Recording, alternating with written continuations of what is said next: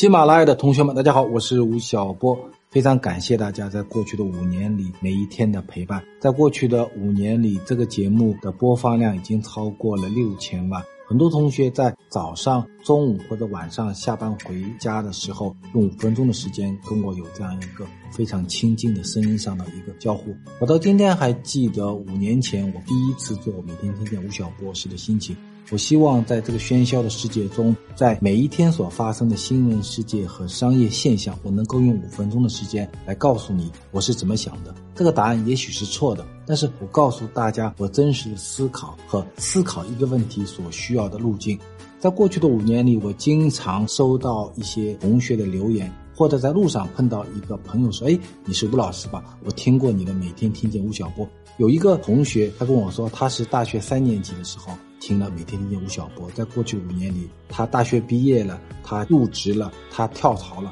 他有了新的男朋友。在所有的过程中，他都会把他自己在商业上的一些知识、想法和他的同学、同事、朋友进行交流。每天听见吴晓波呢，常常是他交流话题的一个影子。在二零二一年新一期的《每天听见吴晓波》即将上线，我们将仍然聚焦在商业观察这个小小的领域中，继续和大家分享充满的不确定的二零二一年，我们的企业、这个世界的经济正在发生的点点滴滴的变化。商业是一个非常凶险的游戏，它充满了种种的规律和种种的陷阱。我希望在五分钟的内容交付中，我能够把我最真实的思考、最真实的想法，甚至我用脚丈量这个国家过程中种种的目击和体验，能够跟大家做一些交流。另外，新上线的第五季还会有一个升级，我会增加一个新的每周同读的板块，也就是每个礼拜六或礼拜天的上午。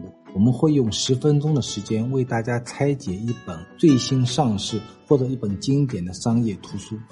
帮助你更好、更快地建立某一个方面的商业知识的结构和新的知识的营养。